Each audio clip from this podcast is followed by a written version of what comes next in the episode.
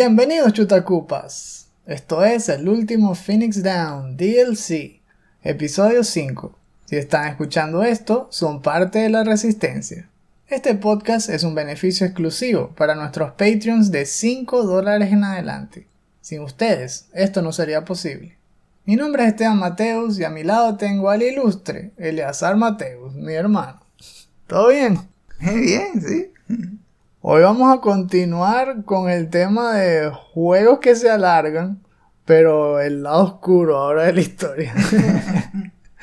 juegos que duran demasiado.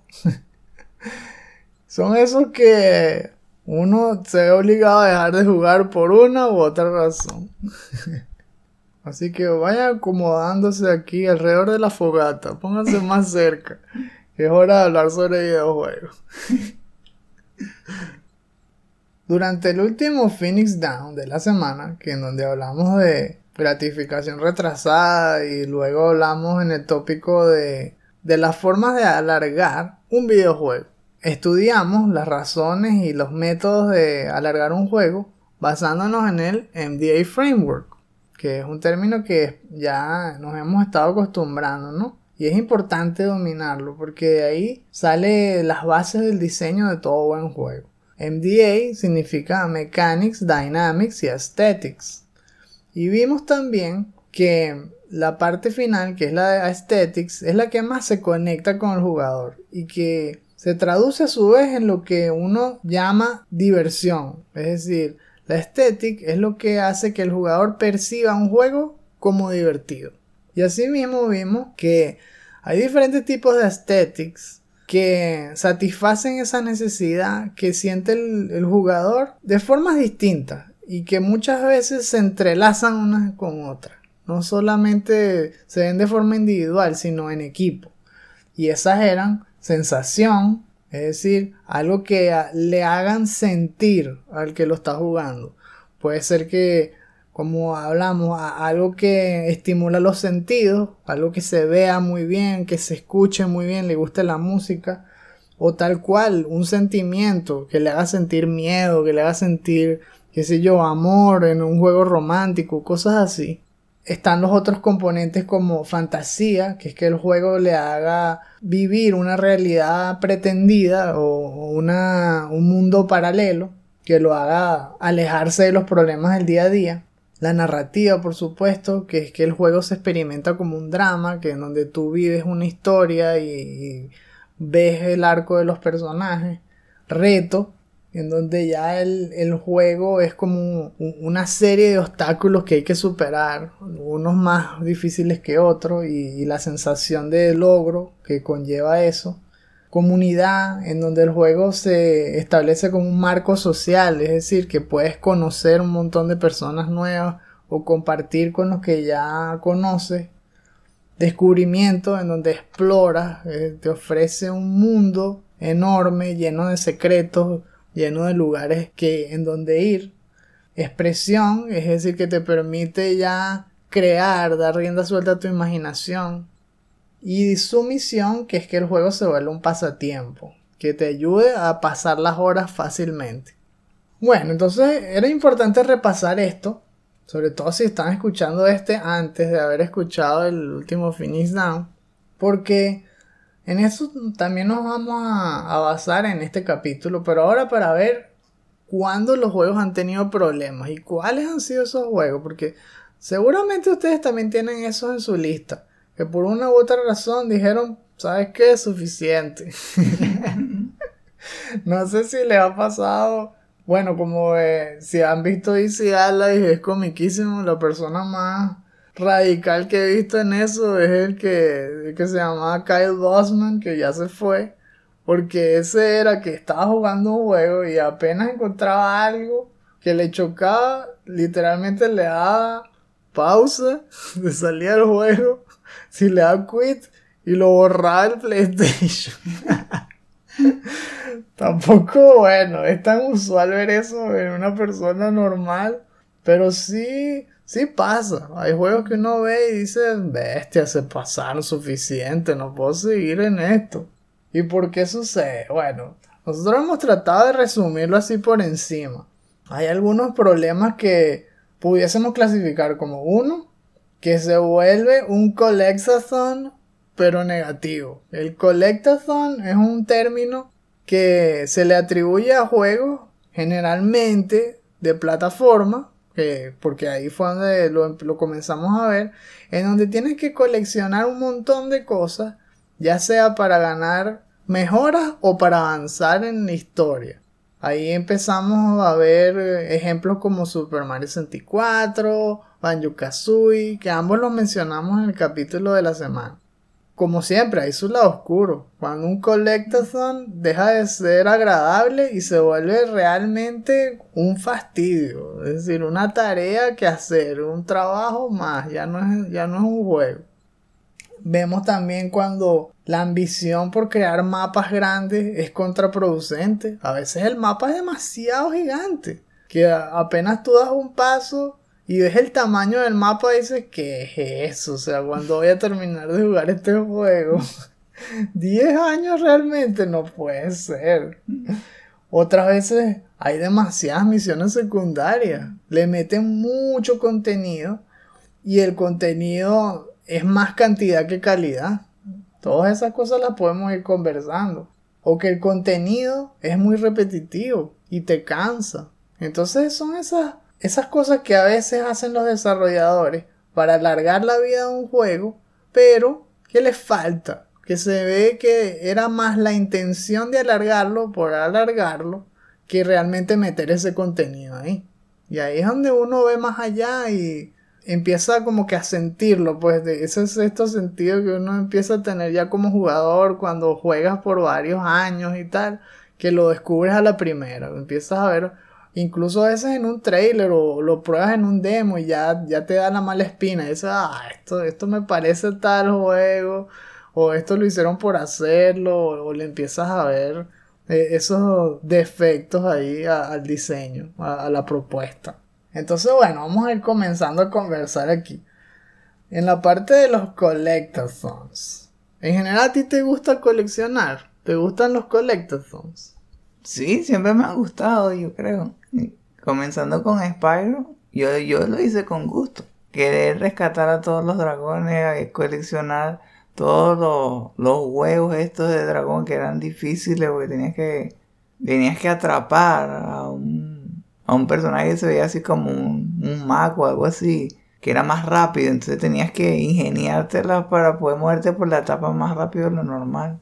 Por ejemplo, en este Super Mario 3D Land, me, me, gusta mucho eso de coleccionar las monedas estrellas, agarrar las tres en cada etapa. Entonces sí, siempre me ha gustado. Es fino también esa parte de, la mecánica. Sin embargo, hay riesgo de que se desvirtúe cuando se coloca por colocarse. Y eso ocurre cuando el desarrollador piensa que el solo hecho de coleccionar es el el objetivo. Pero generalmente no es así, porque cuando uno colecciona en ese tipo de juegos, generalmente está atado a otro objetivo más allá, es decir, a una recompensa de algún tipo, ya sea que se destape algo nuevo en la historia o que realmente te ayude a obtener una nueva habilidad o un beneficio que mejora el personaje. Tiene que ser un juego demasiado, demasiado divertido para que tú puedas coleccionar por coleccionar, sin pensar en una recompensa. Es muy raro que eso pase. Porque ya el hecho de coleccionar implica salirte del camino, explorar más de lo normal, a veces morir muchas veces tratando de alcanzar ese último que te faltaba. Es decir, implica un mayor esfuerzo. Y por eso tiene que ser más allá que el simple hecho de llenar un 100 sobre 100, por ejemplo. Tiene que ser algo más significativo, más jugoso. Vimos entonces cómo eso empezó con juegos como Bayo-Kazooie y Super Mario, donde era muy divertido y realmente no te exprimía tanto. Le añadía más bien al elemento de reto. Tú coleccionabas pero como, como un reto, tratando de realmente encontrar todo lo que hubiese que encontrar en una etapa o probar tus habilidades, porque como les dije antes, a veces esas cosas que coleccionas están súper fuera del, del camino habitual o requieren que seas mucho más hábil con los controles que alguien que no los esté buscando. Ahora, en juegos como los de Ubisoft, vemos que esas cosas empiezan a desvirtuarse. A mí, en particular, me pegó más en el primer Assassin's Creed, donde la parte de Collectathon llegó a ser ridícula. ¿Por qué? Porque uno llega a, a una ciudad, en tu caballo ahí, todo tranquilo, y eh, te pones a correr por los techos y de repente encuentras, qué sé yo, una banderita, y la agarras, y de una se empieza ya un nuevo conteo. Y no es un conteo sencillo. No es que llegas a una ciudad y bueno, tienes que agarrar 20 banderitas. No, lo agarrabas y te salía, qué sé yo, 120. Y uno que, wow. Bueno, ok, debe ser que 120 es en todo el juego. Debe ser que son 120 banderi- banderitas en todas las ciudades. Pero luego llegas a otra ciudad y agarras una banderita y sale 90. Y uno, ¿Qué? ¿Qué? Hay que agarrar además 90 en esta ciudad. Y así en muchas otras partes del juego. Después también hay que agarrar, qué sé yo, plumas o, un montón de cosas. Y cuando ves, terminas con una lista no de 120 estrellas como de Mario, sino de 5 listas de ciento y pico de cosas cada una. Y si lo haces, realmente la recompensa no es tanta. Entonces eso más bien se ve como un fastidio. Cuando ya tú ves que esa lista es tan gigante y las recompensas están bajas, se te quitan las ganas. O sea, empiezas a ver más allá del juego. Se rompe el efecto de inmersión y empiezas a ver casi que la flojera del diseñador. De simplemente poner por poner una lista de cosas que recopilar para alargar la vida del juego. Como nada más para decir, hey, pero te faltaron, mira, 50 banderitas, no has terminado de jugar el juego. Y digo, ¿sabes qué? Ya lo terminé. no voy a agarrar esas banderitas. Ahora, muy diferente fue en Assassin's Creed 2, que lo mejoró en todo sentido, incluyendo en las partes de Collectathon. Aquí había un sistema de coleccionar plumas.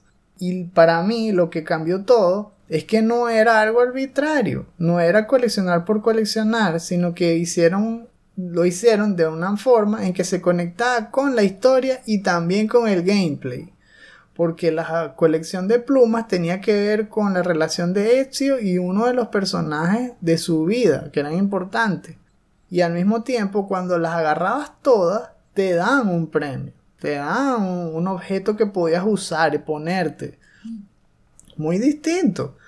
Y además también no eran tantas. No eran, Ah. no eran tantas como las banderitas en el 1. Entonces estaba las tres cosas buenas. Uno, es un número, pues, asequible, eh, algo decente que coleccionar. Dos, está conectado con la narrativa y entonces si tú conectas con la narrativa, conectas con ese objetivo. Es decir, el objetivo del personaje de coleccionar esos objetos se fusiona con tu objetivo porque tú eres el personaje. Y tercero, te da una recompensa útil para poderla usar en el juego y eso a su vez extender la vida del juego. Porque tardas más agarrándolo y luego cuando se destapa te invita a seguir jugando para probar lo que te ganaste. Es beneficio por todos lados. Entonces a mí me parece eso, que cuando hay que coleccionar, uno, no pongamos números ridículos, que hagan que la gente de una vez voltee los ojos, nada más con ver cuántos hay que coleccionar en todo el juego. Dosificarlo. Luego, hacer que tenga sentido que ese personaje quiera coleccionarlo. Y tercero, que la recompensa valga la pena. También estoy viendo que es importante la sincronización ludonarrativa, ¿no? Para que uno se sienta como el personaje y que ese personaje, al mismo tiempo que uno, tenga ganas de coleccionar todas esas cosas. ¿no? Exacto. Y que se traduzca en eso, en, en querer pulir las habilidades y en aprender a usar mejor las mechanics. Que sea como algo retroactivo, pues. que te haga disfrutar más el juego. Y que no sea simplemente eso, ponerlo por ponerlo. Luego está el problema de los mapas enormes. ¡Wow! Otra vez me pasó con un juego de Ubisoft. Esta vez con Assassin's Creed Black Flag. Que me gustó bastante. Porque no necesariamente es que sean malos. Hay juegos que son buenos, pero que de verdad duran demasiado. Uno tiene que ponerles un parado, tienes que dejar de jugarlo porque hay muchos juegos saliendo al mismo tiempo y uno tiene que experimentar muchas cosas para, para aprender y para ver distintos estilos. Y eh, este fue uno de ellos. Que con todo y eso le saqué el platino, pero en serio, tuve que dejar de jugarlo en un momento porque cuando uno termina eh, esa, esa primera fase introductoria y por primera vez te alejas y ves el tamaño del mapa, ahí es donde dices, ¡Oh! ¡Wow! Voy a pasar meses en esto. y uno no siempre tiene tiempo para jugarlo, porque ese es el otro problema. ¿A quién se lo estás apuntando? Hay personas que afortunadamente tienen todo el tiempo que quieran para jugar. Ya sea que tengan vacaciones largas o que su horario se lo permita. Pero muchos no podemos. Hay horarios que cumplir, hay espacios limitados para jugar. Y entonces cuando tú te topas con un juego que se ve así de, en un principio imposible de terminar, a veces ni, te da ganas de empezar a jugar. Porque dice, ¿cuándo voy a terminar de jugar esto? Eso es algo que hay que considerar. ¿Para quién es ese juego? ¿Cuál es la audiencia? Eh, es que no, no es casualidad, que yo creo que también ya lo hemos mencionado, que había una estadística que decía que el 70% de las personas no terminan los juegos que se compran. Es decir, que ni ven el final. Hay un montón de trabajo que hace la gente, cinemas y todo, que la gente ni ve, porque no llega hasta el último mundo o, no se molesta en terminar la historia. Y yo creo que esto tiene también que ver eh, en la forma en que presentas tu mundo y, ese impacto inicial.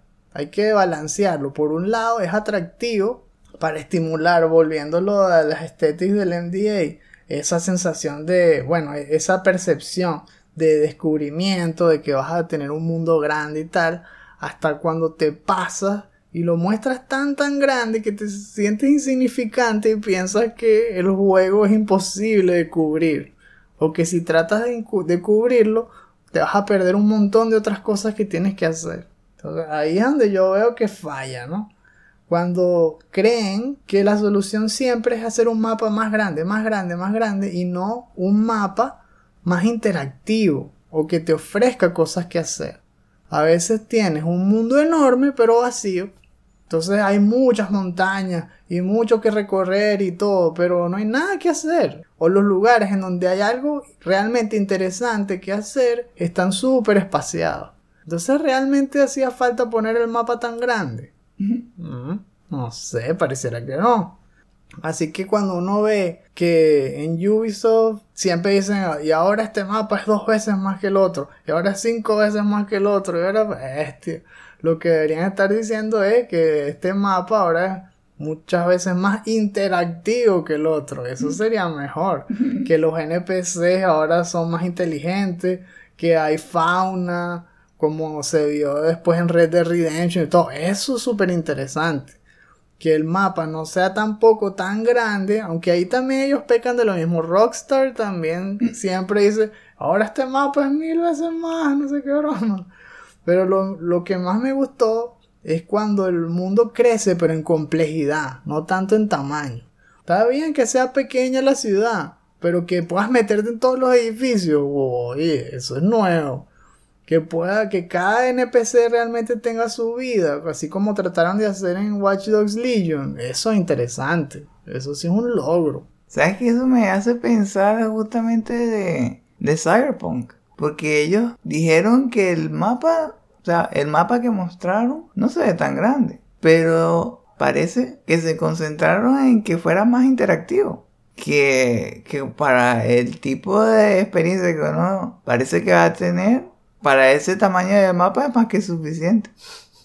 Es que yo ya, como siempre les digo, yo veo ese juego y siempre me parece que es mentira. Ese juego no va a poder salir. Por lo ambicioso que se ve. Y, es- y lo complejo, tantas misiones que deben ser posibles y el trailer ese que pusieron de los orígenes, dependiendo de qué clase usas, tienes un origen distinto y, y NPCs distintos que van a interactuar contigo, o sea, tus aliados van a cambiar, si eres un, un corpo o si eres un nómada o si eres uno de los que vive en la calle, que es una barbaridad. Y me parece bien, o sea que si para lograr ese nivel de complejidad el mapa tiene que ser más pequeño, lo prefiero. Yo prefiero eso, que el juego sea una experiencia de inmersión más pura, aunque el mapa sea más pequeño, o un mapa enorme que te va a tardar meses en recorrer y con poco que hacer.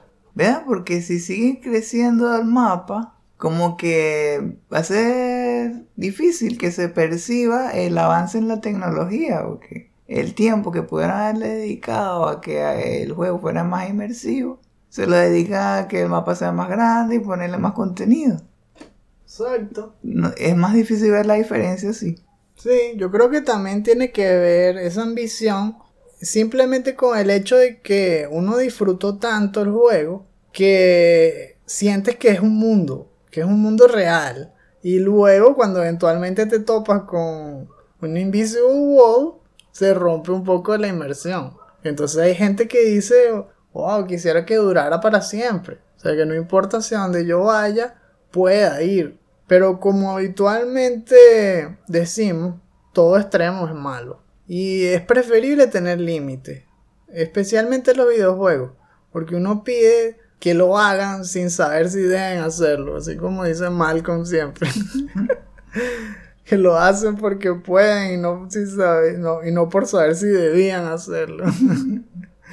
es preferible, bueno, sacrificar un poco ese efecto de inmersión con algunas Invisible Walls a gastar mucho más recursos de la cuenta y luego que la gente ni los experimente o que el juego sufra por eso.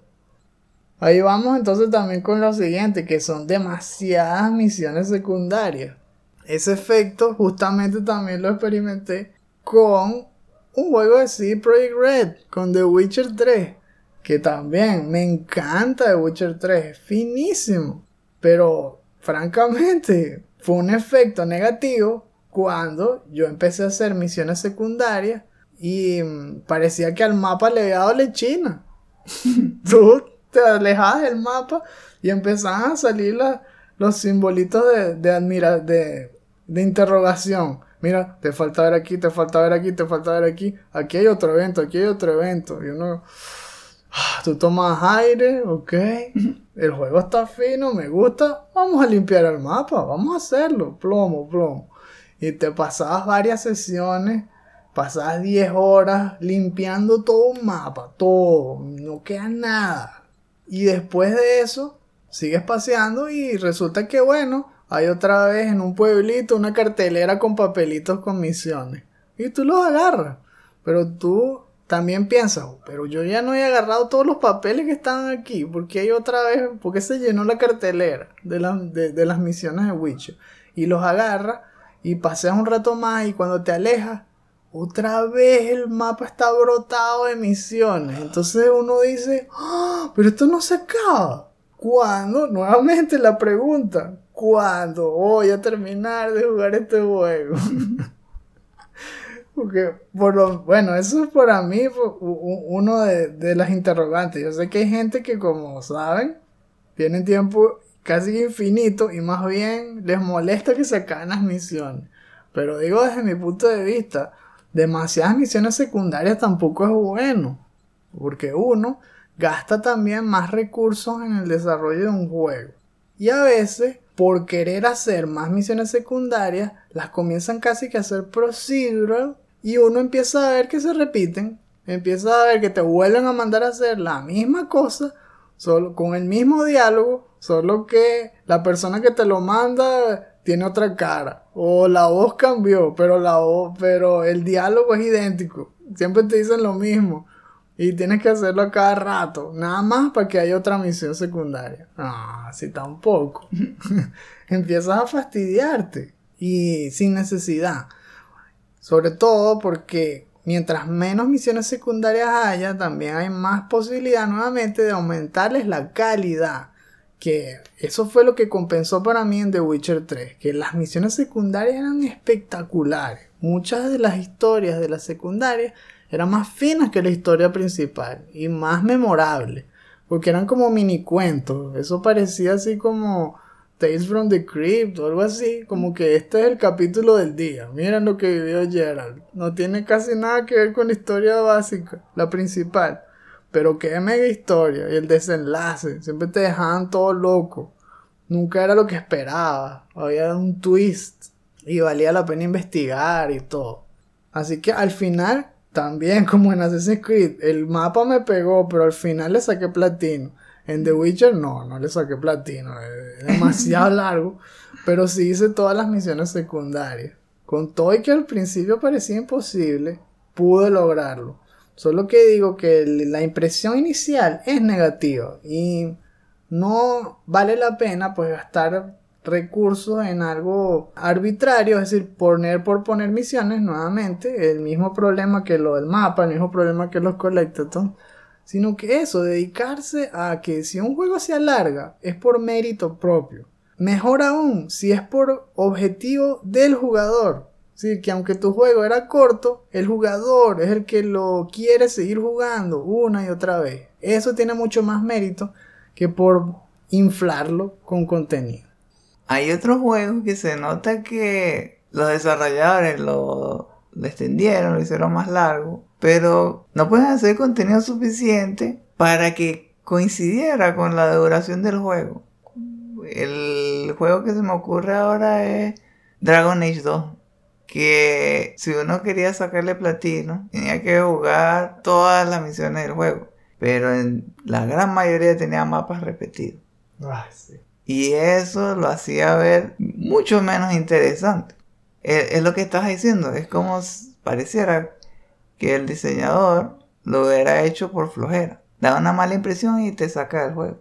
Sí, esta parte de los contenidos repetitivos se ven sobre todo en los juegos estos de Games as a Service. Empezamos a verlo en Anthem, que salió en el 2019 y que se desplomó rápidamente. Y también en el reciente Marvel's Avengers, que salió en septiembre de este mismo año. Y que pecaron de lo mismo que trataron de basar su marketing y todo en lo visual, unos por literalmente cómo se veía, que fue en el caso de Anthem, con graficazos y concept art y todo muy, muy vistoso. Y en el caso de los Avengers, uno que se veía bien también y que estaba basado en una IP ultra, ultra conocida, pues los Avengers.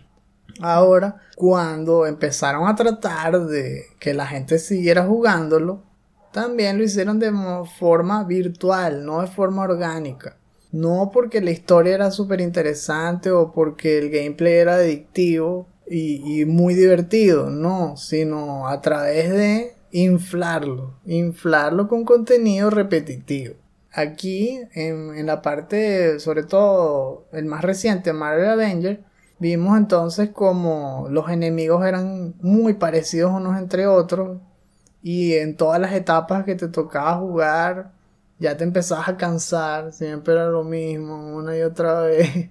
Incluso los bosses eran los mismos que salían en la campaña, no había nada nuevo prácticamente que explorar.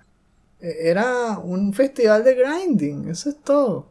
Porque querías ver las habilidades más poderosas de cada personaje y la única forma de hacerlo era agarrando un montón de experiencia que tardaba en agarrarse y la única forma de lograrlo es repitiendo una y otra vez las mismas misiones con los mismos enemigos y todo. Entonces, es cansón. Y además tenía dinámicas que, que incomodaban. Como que en el juego los enemigos que disparan de lejos son demasiado poderosos. Tanto así que uno se siente obligado de tener que primero, antes de pelear contra cualquier grupo, es yendo enemigo que dispara de lejos por enemigo que dispara de lejos, hasta vencerlos a todos, como si uno estuviera ahí tachando una lista. Y solo después de eso al fin uno tranquilo se puede poner a pelear contra el resto de los enemigos. Y más allá aún, más allá de la dinámica de combate está la dinámica en general. Porque es un fastidio tener que acumular un montón de recursos distintos que muchas veces es imposible hacer porque tienen límites de tiempo y no te puedes comprar ni siquiera la armadura que quieres en el momento porque caducan las cosas. Eh, lo ves negativo por todos lados. La dinámica del juego es grind, grind, grind, pero tal vez no te lo puedas comprar, así que gasta dinero de verdad. ¿Qué es eso? Entonces no es divertido. Tampoco encaja con la historia. Porque ustedes se imaginan que cada vez que Tony Stark tenía que crear un nuevo Mark, que el nuevo Mark de su traje, tenía que ponerse a hacer grinding. Tenía que irse a matar un poco de robots, un poco de misiones fastidiosas y agarrar recursos. ¡Qué mentira! Todos sabemos que él, no, él tiene recursos infinitos y va a un momento al laboratorio, diseña algo nuevo y le dice a Jarvis que lo cree y lo crea. ¿Cómo encaja eso con, la historia de Tony Stark? Entonces es, es, por eso, es que generaliza, no encaja con todos los personajes, no está la parte de la narrativa, la dinámica no es entretenida y además el contenido no es innovador, es repetitivo. Son tres strikes. You're out. Eso es lo que pasó. Ahora, ¿eso significa que no hay esperanza? No necesariamente. Vemos el caso de Destiny, que empezó mal en septiembre del 2014 y tuvo muchos de estos mismos problemas. Ellos estaban fallando con escuchar a la gente porque había una dinámica de subir de nivel a las armaduras que necesitaban un recurso que era y que luz, que light, y era sumamente tedioso y había gente que trataba de hacer farming de recursos en algunos sitios específicos, como una cueva donde se hacía respawn más rápido. Y ellos como respuesta lo que hicieron fue ponerle un parche para que la gente no pudiera hacer eso. O sea, unas cosas así absurdas. Que la narrativa era mala, el final era chimbo. Tenía un montón de cosas débiles. Y ellos habían dicho que querían que el juego durara como siempre 10 años. Y no, y no fue así, pues que no iban a tener que hacer Destiny 2 en 10 años. Y, lo sacaron que si 3 años después. Pero ¿qué fue lo que sucedió? Que tuvieron que aprender a los golpes. Y sí pudieron rescatar el juego. Pero ¿cómo? Rellenando los huecos que tenían en su diseño. A punta de DLC tuvieron que robustecer la narrativa poniendo mucho más y mejor lore, con más historia, mejor arco de los personajes, tuvieron que fajarse más en actualizar el contenido con mejor loot, mejores armas y mejorar el sistema de la luz. Entonces les costó bastante, pero lo lograron levantar. O sea, el primer Destiny empezó débil y terminó bien. Y por eso es que luego Destiny 2 vendió bien. Porque ya la gente venía de jugar lo mejor, la mejor versión de Destiny y les dieron una segunda oportunidad. Entonces, Tampoco es que no se pueda. Pero hubiese sido mejor que lo hubiesen considerado desde el principio, porque gastaron bastante. Ahorita no, no estoy seguro de la cifra, pero creo que eran varios cientos de millones de dólares en hacer ese juego.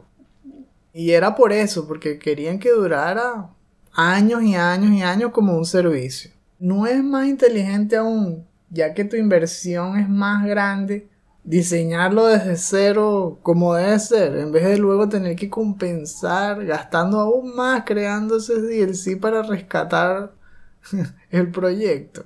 Uh, por eso yo creo que simplemente concentrándose mejor en las bases del diseño, aunque yo sé es fácil, ¿verdad? Decirlo desde nuestros asientos y nuestra comodidad, pero aquellos que programan seguramente piensan similar muchas veces sucede que los desarrolladores quieren hacer algo y los inversionistas son los que les dicen que no, o que les exigen más, o que les imponen que pongan algo que ellos no querían.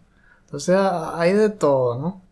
Pero como estamos aquí ah, conversando por diversión y analizando, yo creo que sí es válido eso, en lo posible. Hay que concentrarse en que la mecánica dinámica aesthetics sea armónica, que se cumpla el, el NDA framework. Estaba pensando en, por ejemplo, eh, las, las compañías que podrían aplicar esos conceptos mejor son las que logran hacer que su proyecto lo financie la gente. Porque en ese caso no estarían obligados a seguir las exigencias de algún publicista en específico, sino podrían tal cual armar bien el juego, la estructura del juego, y la propia gente los apoyaría. Sí, esa es la clave también. Ponerse en los zapatos de quién quiere que juegue tu juego. E imaginarte ese momento. Ese momento donde acabas de jugar la introducción del juego y te topas que tienes una lista infinita de cosas arbitrarias que hay que recolectar. O que el mapa se ve como el universo y tú eres un granito de arena. O que la lista de misiones secundarias se multiplica como una hidra cada vez que cumples una, te ponen 10 más. O simplemente que el efecto de Yabu. Cada vez que llegas a un mundo, esto ya lo has vivido antes. Pónganse los zapatos de los que lo jueguen, los que hacen los juegos. Y nosotros, pues que disfrutamos también los juegos, reconozcamos cuando una compañía es floja. Y hay que votar con la cartera y no comprarse esos juegos. Hasta que los mejoren para que también aprendan pues que hay que subir la calidad y no necesariamente la cantidad de las cosas que van en un juego. bueno, no sé, yo creo que como, como el propio tema de este capítulo tampoco hay que alargar las cosas demasiado y hemos dicho, yo creo que lo más importante es lo fundamental. Así que también nos gustaría como siempre que lo pongan en los comentarios cuál es el peor juego en donde han experimentado esa sensación de ya, hasta aquí, no puedo seguir jugando con este juego. Nos encantaría saberlo.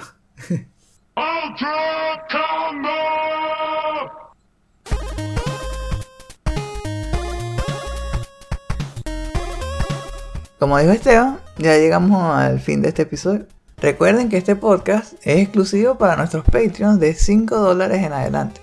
Sin ustedes esto no sería posible. Esperamos que hayan disfrutado el capítulo. Gracias por habernos acompañado.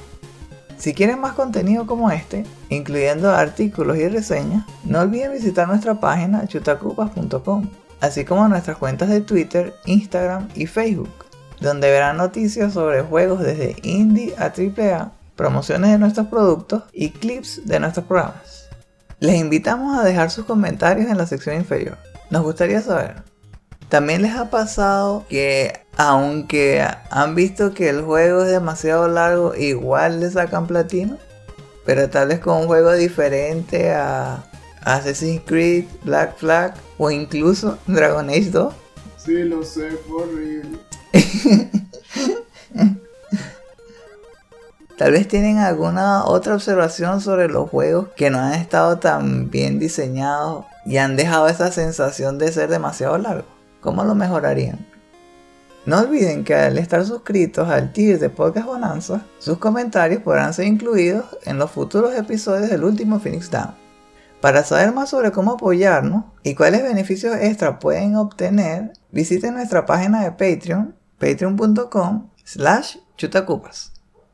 Ahora, con su permiso, vamos a terminar este episodio antes que se extienda demasiado. Calidad sobre cantidad. Nos vemos. Y recuerden, no hay quits, solo retries.